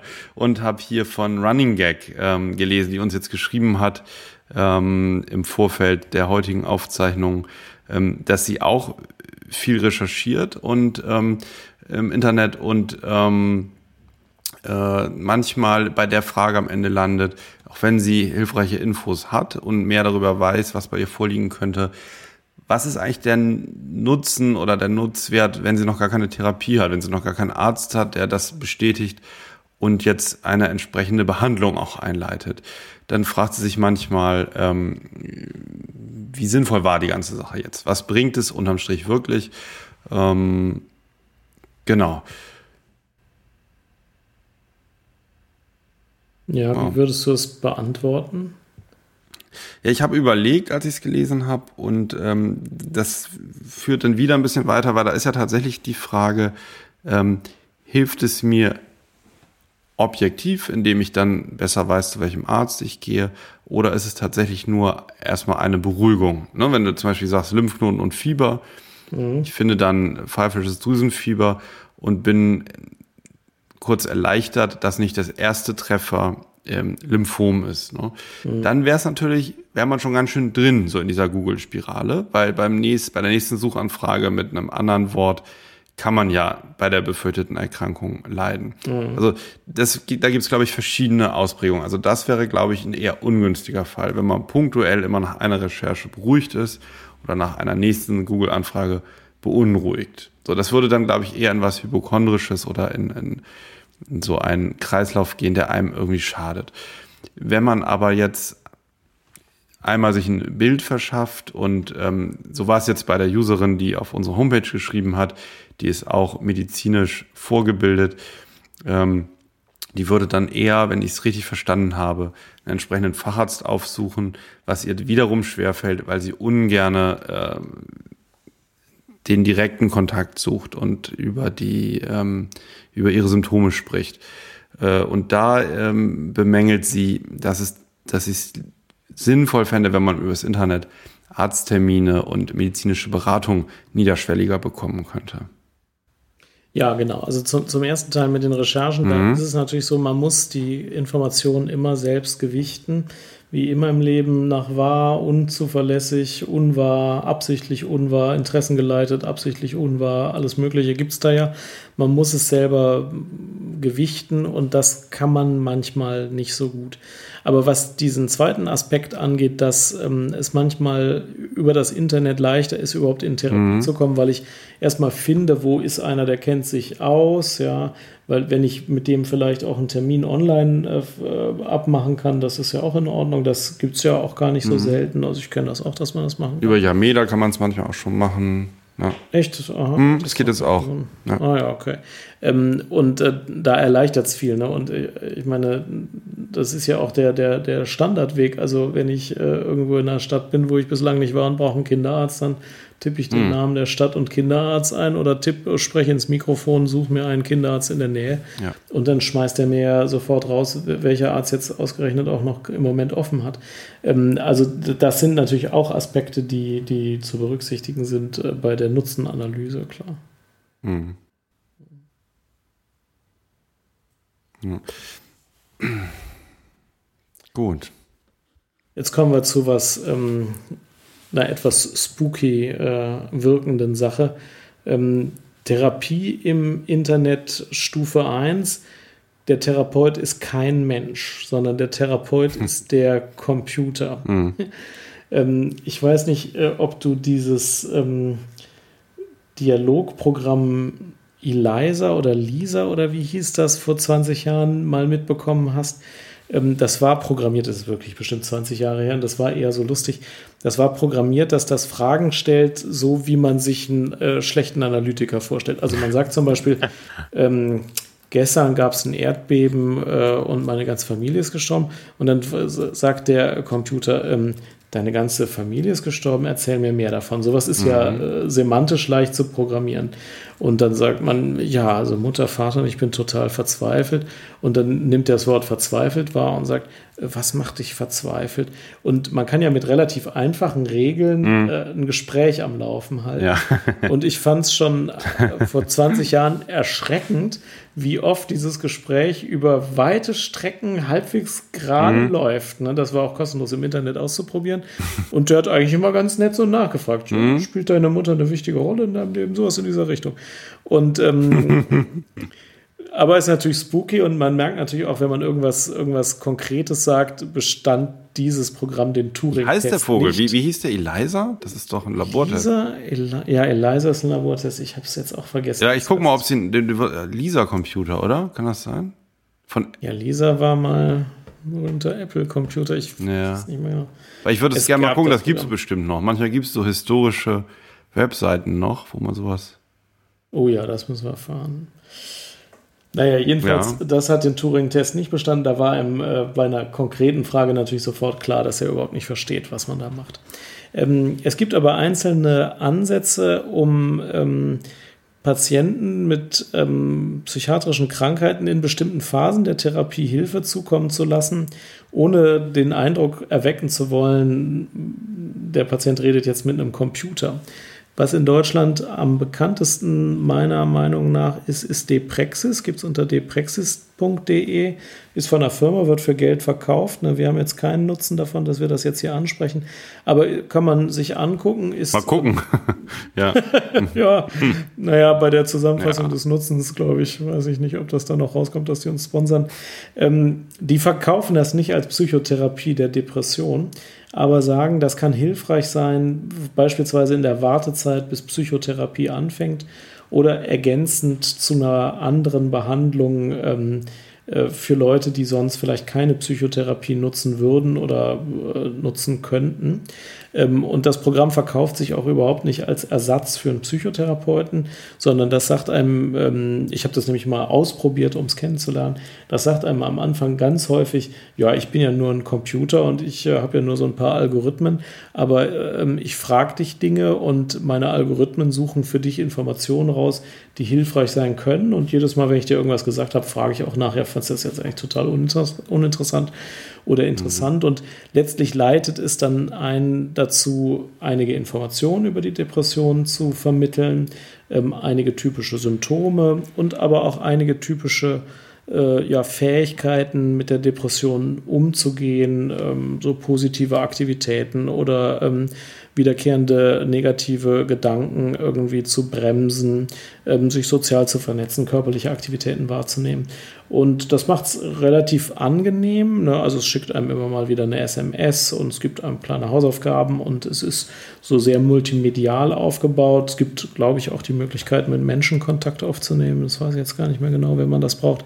Ähm, und es vertarnt halt nicht, dass es einfach ein, Algorithmus ist wie ein interaktives Buch, äh, das aber halt viel genauer auf einen eingeht. Ähm, und das ist praktisch Stufe 1 von Behandlung. Das ist keine Behandlung durch einen Menschen, aber das kann für Menschen mit einer bestimmten Krankheit einen Nutzen bringen. Mhm. Das ist ähm, die, die Praxis, ne? Mhm. Mhm. Und das ist ein Projekt? Ja gut, das ist Oder? von einer Pharmafirma verkauft. Das ist, hat sicherlich als irgendeine Studie mal gestartet irgendwo. Mhm. Das ist jetzt aber, ähm, dein Hausarzt kann dir einen Zugang mhm. äh, geben, der kostet eine bestimmte Summe Geld. Ähm, Im Moment zahlen das die Kassen nicht, jedenfalls war das der Stand von vor einem halben Jahr. Ähm, und du kannst das dann selber bezahlen. Müssen so. wir eigentlich mal probieren, oder? Ausprobieren ja, hier im, im, Podcast, weil dann, dann könnten die Hörer sich einen Eindruck davon machen. Wenn wir mal äh, uns den Schlüssel holen, hier sehe ich auf der Homepage, man kann einen Schlüssel beantragen. Ja, ähm, hatte ich mal. Ja? Ja, am Anfang stellt er erstmal ganz lange sehr viele Fragen. Wie alt bist du? Ähm, äh, was für ein Geschlecht hattest du? Hast, hast, du? Welche Krankheiten hattest du früher schon mal? Mhm. ähm, das dauert relativ lange, bis, bis man da ja. überhaupt irgendwas mitbekommt von dem kann man schlecht vorführen, dauert okay, einfach zu ja. lange. und, und ich sehe das hier auch auf dem iPad, so in diesen Beispielen. Der macht so Entspannungsübungen auch mit den Nutzern und ähm, mhm. Ähm, und ich, ich sehe es richtig und ähm, dass da gar kein, also das wird nicht vom Menschen ausgewertet im Hintergrund. Genau, das ist ein Algorithmus. Das finde ich interessant, weil ich habe mir eine neue Navigations-App oder eine Routenplanungs-App ähm, gestern geholt und da konnte die Routenoptimierung nicht berechnen. Ne? Und dann konnte man klicken, irgendwie Berechnung nicht möglich, äh, wegen eines Fehlers, ans äh, Routenteam senden und ja. innerhalb von 24 Stunden eine Antwort erhalten. So habe ich dann ja. geklickt, okay, so. Es ging irgendwie, ja. war eine App aus den USA. Und nach drei Stunden hatte ich eine Antwort mit einer persönlichen Anrede, mit einer Beschreibung des Problems, nämlich ein ähm, Haltepunkt war außerhalb einer befestigten Route. Na, das hat den Computer irritiert und den hätte er jetzt per Hand äh, verschoben auf die nächstgelegene Straße und hat mir dann meine optimierte Route beschrieben und einen freundlichen Gruß und ich könnte mich wieder ans Support-Team wenden. Also bei Routenberechnungen, äh, da sitzen sogar noch Menschen. So. Und ehrlich gesagt, das hat natürlich diese ganze App für mich jetzt total zu Leben erweckt. So. Das ja. gibt mir jetzt ein ganz anderes Gefühl, wenn ich damit morgen navigiere, dann weiß ich irgendwie theoretisch, da sitzen echt Leute so, die, die werten den Kram sonst aus, irgendwie, wenn ich eine Frage habe. Und das wäre natürlich so eine Mischung. Das finde ich bei, bei sowas wie Depraxis irgendwie interessant. Also bei Depraxis ist es so, dein Hausarzt gibt dir ja den Code ähm, und du sollst den ansprechen, wenn du einen Menschen brauchst. Ich glaube, mhm. die haben extra da nicht wie bei irgendwelchen Diätforen gegen Geld dann nochmal den, den zusätzlichen Arzt. Ähm, da kommen wir gleich zu den rechtlichen Rahmenbedingungen, ob man sowas überhaupt darf. Mhm. Sondern du sollst dann den Arzt ansprechen, der dir den Zugang dazu gegeben hat. Also der Arzt hat dann äh, sowas, äh, ich glaube, das heißt Cockpit, der ja. kann, wenn du dem vorher zugestimmt hast, auch Mitlesen. dein Antwortverhalten sehen und gucken, wie du auf bestimmten Skalen ja. jetzt gescored hast und so. Das gefällt mir schon genau, besser. das ja. ist so. Also, also ich ja so weiß, ich tippe da etwas ein, ich gebe ja, genau. biografische genau. Daten ein, ich gebe mein Befinden ein und vielleicht kriegt mein Arzt es ja mit. Genau, der hm. kann das einsehen. Das hat schon also eine andere Dimension. Das hat Seite. schon eine andere Dimension, als wenn das in irgendeinem App-Speicher einfach versickert. So. Ja, das stimmt. Ja. ja, ist richtig. Genau. Ja, Davon gibt es noch andere Projekte, ähm, wobei dieses, glaube ich, für den psychiatrischen Bereich wirklich relativ weit fortgeschritten ist und so prototypisch für diese Art von Internettherapie vielleicht stehen kann. Man hört immer, dass das im Ausland äh, viel häufiger auch eingesetzt wird. Also in Deutschland äh, ist das, glaube ich, äh, hat das den Durchbruch definitiv noch nicht gefunden. Aber man hört, dass solche Informationen ähm, und solche, naja, also keine Behandlung durch einen Menschen, aber Computerprogramme machen Trainings, dass das im Ausland viel häufiger ist. In England würde man bei bestimmten Problemen als erstes mal auf eine Webseite verwiesen werden, bevor man irgendwie Psychotherapie durch einen Menschen angeboten kriegt. Ich weiß gar nicht, ob das stimmt. Mhm. Ähm, eine zweite Seite, die ich mal rausgesucht habe, ist get.on. Nee, falsch. Get.on heißt das heißt geton in einem Wort minus training.de. Ähm, das ist eher noch im Bereich von Studien. Da kann man auch nicht äh, einfach so mitmachen, weil die meisten Studien im Moment voll sind. Aber die haben äh, das so, so ein ähnliches Konzept, nämlich ähm, ich habe eine bestimmte Erkrankung und dann kriege ich Videos und Materialien, um ein bestimmtes Trainingsprogramm zu absolvieren. Mhm. Ähm, gut, also solche Seiten, so, solche Programme gibt es nicht, nicht selten. Ja. Ähm, aber alle nicht so richtig in der Regelversorgung angekommen. Die nächste Stufe ist ebenfalls ähm, nicht in der Regelversorgung angekommen. Ich kann vielleicht gleich auch sagen, warum. Äh, die Webseite dazu heißt net-step.de. Mhm. Das wird in dem Klinikverbund, in dem ich auch arbeite, angeboten, sollte ich vielleicht dazu sagen. Mhm. Das ist aber auch ein Modellprojekt, ähm, das zusammen mit der AOK Rheinland gestartet wurde, wo Patienten sich im Rahmen dieses Modellprojektes melden können mit bestimmten Erkrankungen, mhm. insbesondere Angststörungen. Net-step.de. Net minus, weil wenn man Net-step ohne Minus eingeht, ist man irgendwie bei, beim Rechtsanwalt hier. ja. Also ich warte mal. Dann, so schnell kann es gehen. net-step.de. Okay, ja. Hm, jetzt habe ich es. Und ähm, da funktioniert es so, ähm, man, man lernt dazu erstmal das Therapieteam kennen, indem man selber in die Klinik geht und mhm. da untersucht wird von einem Psychiater, auch eine Reihe von Fragebögen ausfüllt. Und wenn man sich für das Projekt eignet, lernt man seinen Therapeuten persönlich kennen im direkten äh, Face-to-Face-Gespräch ja. ähm, und vereinbart dann, was zu vereinbaren ist. Und danach geht es aber so, dass die Therapie online durchgeführt wird und zwar so wie äh, wenn man sich E-Mails schreibt, also nicht per Skype, man mhm. sieht sich nicht, Sie ist auch nicht synchron wie bei einem Telefonat, sondern sie ist asynchron. Man schreibt was und der Therapeut antwortet innerhalb von 48 Stunden oder zwei Werktagen. Also jetzt am Freitag dann geschrieben würde man spätestens Montag eine Antwort bekommen. Ähm, und ähm, der Therapeut beantwortet Dinge, die man fragt, aber er stellt selbst auch Fragen, gibt auch Übungen und kann einen ganz gut durch bestimmte Trainingsprogramme leiten. Passt mhm. sehr gut bei Angststörungen, wo man mit dem Therapeuten Trainingsprogramme besprechen kann, die man dann als Patient eben selbstständig durchführt. Das heißt, das ist definitiv eine Behandlung durch einen Menschen. Mhm. Und das Medium ist wie bei E-Mail eben reiner Text und asynchron. Mhm. Und die Beschreibung der Ergebnisse klingt sehr vielversprechend. Also die Patienten fühlen sich da sehr wohl mit und die Erfolge sind erstaunlich gut. Also erstaunlich, wenn man jetzt äh, der Meinung ist, das könnte ja eigentlich nicht funktionieren. Nicht erstaunlich, wenn man sich sagt, äh, eine Angststörung müsste man so eigentlich wirklich auch gut behandeln können. Ich bin gar nicht so überrascht, dass, die, dass viele Patienten sagen, dass das ganz gut funktioniert. Mhm. Und für, für wen kommt es in Frage, wer das Klinikum nicht dauerhaft erreichen kann? Oder? Ja, also man, man muss jetzt schon ein bisschen in der Nähe wohnen, glaube ich, denn für Krisen ist ja dann natürlich wieder eine Klinik zuständig. Das muss jetzt ja. nicht diese sein, es kann auch eine in der Nähe sein. Ähm, also die eigene zuständige Klinik, aber ähm, das hatte jetzt noch eine begrenzte Teilnehmerzahl. Also angezielt sind Patienten, die nicht so schwer krank sind, dass eine stationäre Therapie zwingend nötig ist. Also beispielsweise Suizidalität ist ein Ausschlusskriterium mhm. natürlich.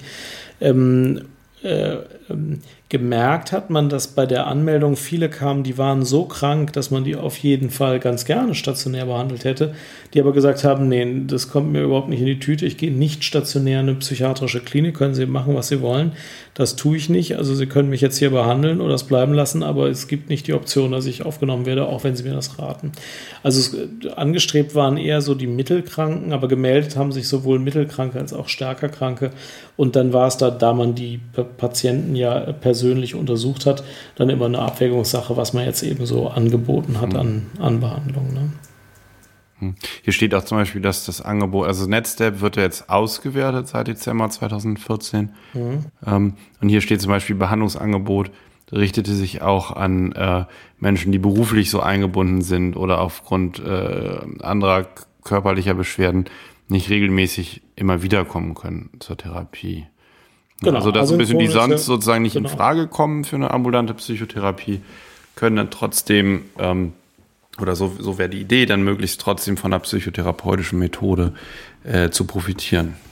Was für genau, also ja so prototypisch. Ne? Wenn ich berufstätig bin, dann kann ich ganz gut um 20 Uhr eine E-Mail lesen und ja. eine schreiben. Und der Therapeut schreibt halt am nächsten Tag um 9 Uhr eine. Das ist auch sehr genau, praktisch. Der ja. kann dann seine Arbeitszeit unverändert lassen. Und das ist natürlich typisch, genau. Und das ist, ist ja eigentlich durchs Internet die logische Konsequenz. Also die Menschen, die jetzt viel berufstätig sind und nicht mehr zu Karstadt gehen können, einkaufen, die können abends zu Amazon gehen oder zu anderen Online-Shops. Und ähm, es ist es ist einfach völlig äh, die, die, wirklich die, der, einfach die konsequente Weiterentwicklung, dass natürlich auch in diesem Bereich das alles ausprobiert wird und sicherlich, so wie Online-Shopping funktioniert, auch Online-Psychotherapie funktioniert. Genau. Ja. Und asynchron kann eben auch ein Vorteil sein. Die Therapeuten, die das machen, also ich habe mit ähm, dem, dem, Leiter des Projekts gesprochen, die sagen, ähm, dass die ähm, Texte, die die Leute schreiben, halt viel kondensierter sind. Also wenn ich Psychotherapie durch Gespräch mache, dann kann ich ja, wenn ich möchte, so ein bisschen drauf losreden. Wenn ich aber eine E-Mail alle äh, zwei oder drei Tage losschicke, dann überlege ich mir ja genauer, was ich schreibe, fasse das relativ konzise zusammen. Ähm, und ähm, auch die Antwort darauf ist ja meistens relativ konzise, oft sehr handlungsorientiert. Das natürlich, äh, kann man natürlich nur Verhaltenstherapie machen. Ähm, und die äh, Dichte an therapeutischer Wirksamkeit, die sei relativ hoch, wird mhm. beschrieben, weil mhm. das ja auch passende Leute sind. Genau. Aber das ist dann auch schon die Grenze dessen, was im Moment in Deutschland berufsrechtlich noch so eben geht. Und auch das geht eigentlich nur in einem Modellprojekt. Ähm, in Deutschland ist es nämlich so, also die, die, die Frage, die sich jetzt ja anschließt, ist ja, ja prima, kannst du ja gleich per Skype machen, ist ja eigentlich besser. Ja, oder per E-Mail, so, ja, genau. Ja, Genau, und in manchen Ländern ist das auch so. Also ähm, ich hatte das, glaube ich, schon mal erzählt, der Kernberg macht die Hälfte seiner Psychotherapien per Skype, sagt er selbst. Ähm, aber der ist auch in Amerika. Und es gibt Länder, in denen das erlaubt ist, Psychotherapie oder Behandlungen per Skype oder per Videotelefonie zu machen. In Deutschland ist das für Ärzte nicht so. Also in der, Berufsärzt, äh, in der Berufsordnung für Ärzte, hier Bundesärztekammer, mhm. heißt es unter Römisch 2 Pflichten gegenüber Patientinnen und Patienten. Ich lese drei Sätze vor äh, nee, zwei Sätze vor. Ärztinnen und Ärzte dürfen individuelle ärztliche Behandlungen, insbesondere auch Beratungen, nicht ausschließlich über Print- und Kommunikationsmedien durchführen. Auch bei telemedizinischen Verfahren ist zu gewährleisten, dass eine Ärztin oder ein Arzt die Patientin oder den Patienten unmittelbar behandelt. Ja, und das ist ziemlich unmissverständlich. Ne? Ich meine, die Bundesärztekammer und die Berufsordnung, da kann man ja nicht sagen, ach, finde ich blöd, sondern ähm, das darf man äh, in Deutschland als Arzt nicht. Bei Psychologen habe ich gehört, ist es nicht so explizit verboten, die dürften es in Deutschland eher. Aber Ärzten ist das zunächst mal verboten. Klar, im Rahmen eines Modellprojektes kann man das mhm. ähm, anders regeln. Das, äh, das ist dann, das kann man dann schon juristisch auch sichern, dass das dann geht. Ähm, aber normalerweise darf ich nicht ausschließlich per Skype als Arzt therapieren. Was schon eine harte Grenze ist. Ne? Andere Berufsgruppen, zum Beispiel Heilpraktiker, ähm, dürfen das natürlich, weil die ja gar nicht der Berufsärzte, äh, der Berufsordnung äh, der Ärzte unterliegen. Und es gibt auch viel Coaching, das per Skype funktioniert, wo ich auch gar nicht sage, dass das schlecht ist oder so. Ne? Es ist nur juristisch überhaupt erstmal erlaubt. Ähm, während ein Arzt äh, hier Probleme mit der Berufsordnung bekommen könnte, wenn er es machen würde. Ich denke, dass es sinnvoll ist, diese Berufsordnung hier äh, zu, zu ändern und da in der Zukunft ähm, vernünftig formulierte Rahmenbedingungen zu schaffen. Aber gegenwärtig ist das der Stand der Dinge. Ja, ich finde es einen wichtigen Punkt und ähm, das ist so äh, eine These auch von mir, dass gerade dieses die ganzen Möglichkeiten, die das Internet bietet, jetzt ähm, in der Medizin noch gar nicht ausgeschöpft werden, nicht im entferntesten. Und ähm, das hat natürlich mit diesen, mit dieser, dieser großen Skepsis so in der Berufsgruppe zu tun und gerade auch bei den Älteren, die sicherlich auch häufiger an der ähm, Berufsordnung mitarbeiten. ja. ähm, andererseits ähm, glaube ich, dass jetzt auch mit Zeit, also zeitversetzt zu, zu anderen Branchen, das auch, wie du schon gesagt hast, jetzt aufgelockert wird. Und ähm, es ist auch ganz wichtig, um jetzt nicht diesen ganzen, die ganzen Möglichkeiten, die sich da auftun, natürlich nur Angeboten zu überlassen, die jetzt nicht medizinisch oder nicht ärztlich ähm, gelenkt sind. Das ist ja prinzipiell ja. schon sinnvoll bei einigen Erkrankungen, dass das ärztlich oder fachärztlich ähm, betreut wird, behandelt wird. Und natürlich sollte man sich auch dem Internet da nicht verschließen. Genau wie die Sicherheitsbehörden natürlich auch nicht sagen können, äh, mit dem Internet arbeiten wir nicht, wir arbeiten analog weiter, weil das Internet zu gefährlich ist. Ne? Die müssen eben auch wie die Verbrecher sozusagen den, den, äh, da den, den Nabel der Zeit oder wie, wie man das ausdrückt, mitnehmen. Ich finde interessant in dem Zusammenhang, dass der Spitzenverband der Fachärzte Deutschlands, ne, der, das, wo die meisten oder, oder viele Berufsverbände organisiert sind und ihre Interessen ähm, in einen Topf werfen und äh, gemeinsamen Standpunkt entwickeln. Da gibt es so eine Pressemitteilung, habe ich hier jetzt gefunden neulich. Internetmedizin ist ärztliche Leistung. Spitzenverband der Fachärzte ja. sieht in der Internetmedizin Chancen. Und die wollen ja. nämlich, wie du eben auch gesagt hast, ganz stark da auf eine Öffnung mhm. und ähm, beschreiben hier, dass sie die Internetmedizin und deren Nutzung als einen der wichtigsten, eines der wichtigsten Zukunftsthemen der Ärzteschaft in Deutschland sehen.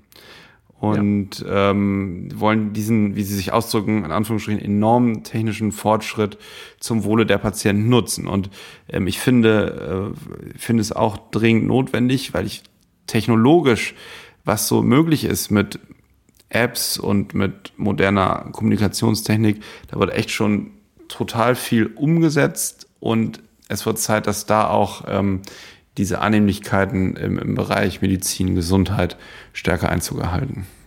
Und ich glaube, dass die Psychiatrie und auch Psychotherapie sich da besonders eignet. Also als so Telemedizin äh, erstmalig aufkam, da dachte man ja immer, dass die 90-jährige Dame zu Hause sich dann äh, per Skype mit ihrem äh, Allgemeinmediziner unterhält, was wahrscheinlich nie passiert, weil der will Blut abnehmen, den Blutdruck messen und die 90-jährige Dame hat ja auch gar keinen Skype.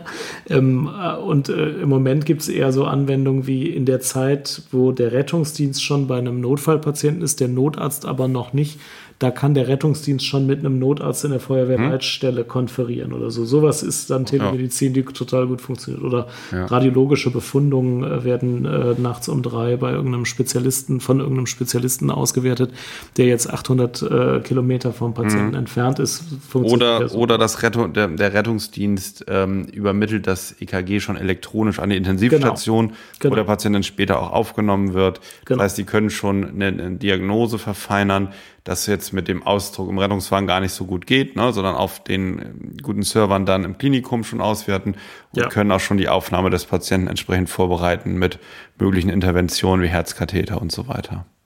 Genau. Und ich glaube, dass sich Psychotherapie im Internet grundsätzlich eben auch eignet, und zwar vor allem für bestimmte Patienten. Also wir wissen alle, dass es im ländlichen Bereich total unterversorgte Gegenden gibt, wo es einfach äh, 500 Jahre dauert, bis man den nächsten Psychotherapeuten äh, aufgesucht hat. Und ich finde solche Mischmodelle wie, ähm, wenn ich den Patienten kennenlerne, dann mache ich erstmal drei Gespräche in der Praxis und danach kann ich aber auch zwei von drei Gesprächen immer per Skype führen und das dritte jeweils wieder real. Glaube nicht, dass da irgendwie die Wirksamkeit echt schlechter ist. Äh, stattdessen spart der Patient einfach drei Stunden Anfahrtzeit. Ähm, und ähm, ich glaube, sowas ist total sinnvoll. Die Australier denken da nicht drüber nach, die machen das sowieso grundsätzlich so, weil die mit dem Flugzeug fliegen müssten, um zum nächsten Therapeuten zu kommen. Aber das kann, glaube ich, im bayerischen Wald auch mal so ähnlich sein.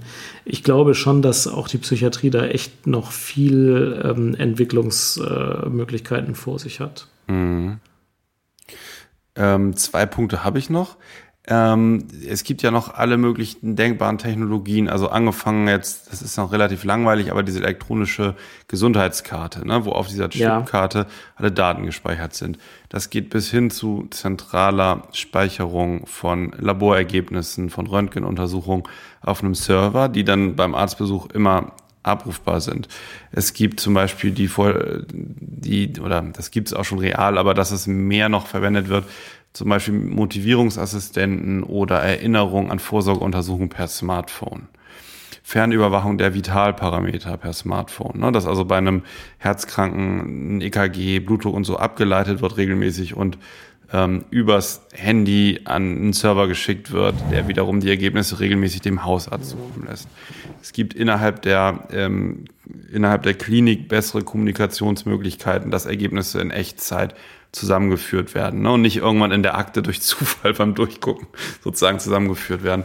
Ähm, was meinst du, warum ist das noch nicht weiter, diese ganze Sache? Warum, ähm, warum ist das irgendwie, klar haben jetzt einige Krankenstationen auch ein iPad oder irgendwie, man kann digital die Medikamente einpflegen, aber es ist doch wesentlich langsamer als in anderen Branchen. Ja, ich glaube, am Anfang, also die Techniker überlegen dann, was könnte man machen? Und ja, ich kann natürlich ein EKG zum Hausarzt übermitteln, aber das ist ja total an der Versorgungsrealität vorbei. Also das EKG abzuleiten, da ist es ja schon mal gar nicht schlecht, wenn ich dafür in der Hausarztpraxis bin, weil das einfach die bessere Ableitung ist. Klar, ich kann auch so ein drei äh, Elektroden-EKG ableiten, aber das ist äh, auch nicht so schön. Und ein EKG brauche ich ja in zwei unterschiedlichen Situationen. Entweder, um mal grundsätzlich zu gucken, hat der Mensch irgendeine Rhythmusstörung äh, oder irgendeine Herzkranzgefäßerkrankung ähm, und ist sowas am EKG, dann ist es aber auch nicht notwendig, dass der Patient zu Hause ist. Dann muss er sowieso zum Arzt gehen, um das EKG zu besprechen. Oder ich habe einen Notfall äh, und vielleicht einen Herzinfarkt, da muss aber der, der Notarzt zum Patienten kommen. Ähm, diese Patienten, die mal beim Arzt waren und dann nach Hause entlassen werden, also entweder ich brauche ein kontinuierliches EKG-Monitoring, dann muss ich aber auch eingreifen können, dann liege ich auf einer kardiologischen Intensivstation, oder ich brauche es nicht, aber da hilft mir jetzt auch kein Gerät, dass das vielleicht an den Hausarzt schickt, wenn der mhm. nicht gerade in der Mittagspause ist. Das ist halt völlig an der Versorgungsrealität vorbei. Das geht technisch, ist aber medizinisch irgendwie Quatsch. Ja, das finde ich super interessant, so, dass du jetzt nicht mit der Datenschutznummer kommst, so, ne, sondern ja. der Versorgungsrealität. Weil ich glaube, das ist tatsächlich so der Unterschied zu, zu Online-Shopping. Ne? Online-Shopping kann man Algorithmen unterwerfen. Derjenige, der das kauft, wird wahrscheinlich auch das kaufen. Also blende ich mhm. dem Werbung ein. Das ist ein Erfolgskonzept. Aber mhm. wahrscheinlich geht's tatsächlich beim lebendigen Menschen eben nicht so mit Algorithmen so gut, ne? Weil mhm. da spielen so viele Faktoren zusammen und ähm, ähm, am Ende ähm, sind die Sachen eben anders als vielleicht berechnet oder in der Wahrscheinlichkeit angenommen. Und ähm, Medizin ist eben keine Wissenschaft, sondern es ist eine Heilkunde, die sich wissenschaftliche mhm. Methoden zunutze macht. Aber mhm. ich kann mir auch vorstellen, dass es viele interessante Konzepte äh, gibt und äh, aber auch zu Recht da ähm, äh, zögernd ähm, sowas flächendeckend eingesetzt wird. Ja. Eine andere Sache noch. Google Health. Schon mal gehört? Ja. Ja. Gibt es ja wie Google Books und Google Bilder ähm, oder, oder gab es im Mai 2008 als Beta-Phase eingeführt. Ähm, jeder mit einem Google Mail-Konto konnte also jetzt seine aktuellen Laborbefunde, sein Gewicht, seine Vitalparameter hinterlegen. Mhm. Konnte es da einpflegen und äh, gerade auch für Notfälle dann über die Bekanntgabe eines bestimmten Passwortes einem Notarzt oder seinem Hausarzt verfügbar machen. Ne? Also dass mhm. da Daten gesammelt werden, zentral Patientendaten, ähm, die dann äh, jederzeit abrufbar sind. Unter anderem von Google beworben mit diesem Sicherheitsaspekt. Ne, konnten auch Allergien und sowas rein, Vorerkrankungen. Wurde aber wieder eingestellt ähm, 2012 ähm, wegen wohl einer Welle der Kritik wegen Datenschutzbedenken. Was hältst du denn von solchen Diensten? Meinst du, es hat noch Zukunft, das irgendwie zentral zu erfassen und ähm, also aus der äh, aus der gewohnten Umgebung der Arztpraxis oder des, der Patientenschublade zu geben. Also da möchte ich gerne zwei Sachen antworten. Das eine kurz, also ich glaube, dass Google vor einem großen Untergang steht, weil irgendwann wird die Öffentlichkeit mitbekommen, dass Google ja wirklich ganz viele Informationen sammelt und plötzlich werden sich alle total aufregen. Was? Die wissen, was ich suche im Netz? Und dann äh, wird es plötzlich eine Gegenbewegung gegen Google mhm. geben. Und also wenn ich irgendwas jetzt Google ja, Moment, aber wenn es die Gegenbewegung gibt, dann sitzen die schon am längeren Hebel, weil dann können die dir sagen, ja, Jan, was du, in den letzten, was du in den letzten zehn Jahren im Internet gesucht hast. Ja. Ja, genau. Aber zum Glück gehen die da ja so um, man kann sein Suchprofil laden und löschen. Habe ich neulich gemacht. Ähm, ich habe gemerkt, dass ich vor zwei Jahren schon mal mein Suchprofil gelöscht hatte. Deswegen gab es für mich nur für die letzten zwei Jahre äh, Einträge. Aber du kannst dann genau sehen, am 13.04.2013 habe ich den äh, Begriff ähm, äh, weiße Wandfarbe Gibt's eingegeben. Wo kann ich das, das löschen? so. Ja, also ich habe es vor zwei Jahren gelöscht, jetzt aktuell hatte ich es nicht gelöscht, äh, ich weiß nicht genau, aber kann man rausfinden, okay, das ist ja. nicht so mhm. verborgen. Mhm. Also gut, und wenn ich irgendwas Google vielleicht nicht sagen möchte, dann welche Krankheiten ich habe, weil ähm, die verkaufen Werbung. Das ist deren mhm. Geschäftsmodell und die werden diese Informationen nutzen, um Werbung zu verkaufen.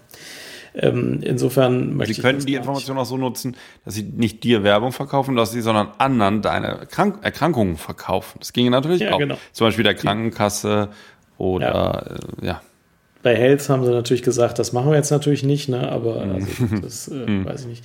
Das zweite ist wieder so ein praktischer Aspekt. Ne? Also ganz viele Leute glaub, glauben ja, ich muss ähm, im Impfpass oder so meine Blutgruppe haben, damit, wenn ich einen Unfall habe, mir man sofort meine Blutgruppe transfundieren kann. In der Realität ist das so, du kannst dir deine Blutgruppe auch auf die Stirn tätowieren und der Arzt wird dir nicht blind dieses Blut transfundieren, sondern wird eh nochmal eine Kreuzprobe mhm. machen weil, äh, also außer bei der Tätowierung, die jetzt vielleicht doch nochmal eine Ausnahme ist, irgendein mhm. Pass in irgendeiner Tasche von irgendeinem Opfer am ja. Unfallort gefunden, heißt ja überhaupt nicht, dass das dessen Portemonnaie ist. Und selbst wenn da ein Foto draufkleben würde, wie käme der Arzt dazu, dem jetzt zu vertrauen? Und der würde jetzt wahrscheinlich auch nicht bei Google erstmal versuchen, den richtigen Namen einzutippen und so ein bisschen zu beten, dass das jetzt mhm. nicht ein anderer ist, der den gleichen Namen hat.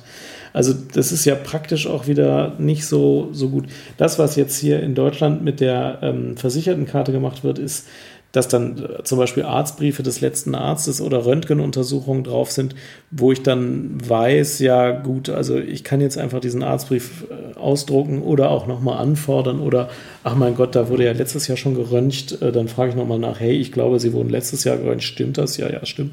Das ist ja auch nochmal was anderes. Das ist dann wieder praktikabel. Mhm. Aber vieles von dem, was technisch machbar ist, geht halt auch wieder an der realen Versorgung vorbei. Also normalerweise, wenn man einen Patienten kriegt, ähm, dann glaubt man, also dann versucht mhm. man, versucht man zwar schnell Informationen zu bekommen, aber äh, man muss denen ja auch vertrauen. Die Versichertenkarte, da würde man schon sagen, gut, wenn da was drauf gespeichert ist, ist gut. Aber irgendein so Google-Dienst, ich glaube, das, ja. das. So ein bisschen wie bei der German Wings-Sache jetzt, hat man auch gefragt, naja, kann denn so ein Flugzeug nicht übers Internet ferngesteuert werden in so einem Flug? Ja, ne, genau. Ja. Und da war auch die Antwort, natürlich könnte man das überhaupt gar ja. kein Problem, aber es kann ja auch missbraucht werden, das kann gehackt werden. Genau. Und dann, ja, also ähm, das ist immer so die Frage, was, äh, was technisch möglich ist und was eigentlich ein höheres Risiko als Nutzen birgt. Ne? Und ich glaube, an dem Punkt sind wir bei medizinischen ähm, Anwendungen, also bei Hightech-Anwendungen häufig, dass man auch mehr Schaden als Nutzen kann. Ja. Und da muss man nach und nach, glaube ich, rausfiltern, was ist sinnvoll, was ist eine Erleichterung. Und ähm, das muss gründlich geprüft werden und muss sich etablieren. Und dann wird es sicherlich noch mehr Erleichterung geben und auch noch mehr äh, Einsatz von Kommunikationsmedien in der Medizin. Aber es geht nicht so schnell. Ja, genau. Ja. Jan, mich hat's gefreut heute. Dr. Google Kugelstadt, mich hat's wie immer auch sehr gefreut. Es hat mir großen Spaß gemacht. Vielen Dank fürs Zuhören. Wir freuen uns über Kommentare oder weitere E-Mails. Und bis zum nächsten Mal. Genau. Gute Zeit. Tschüss. Ja, tschüss.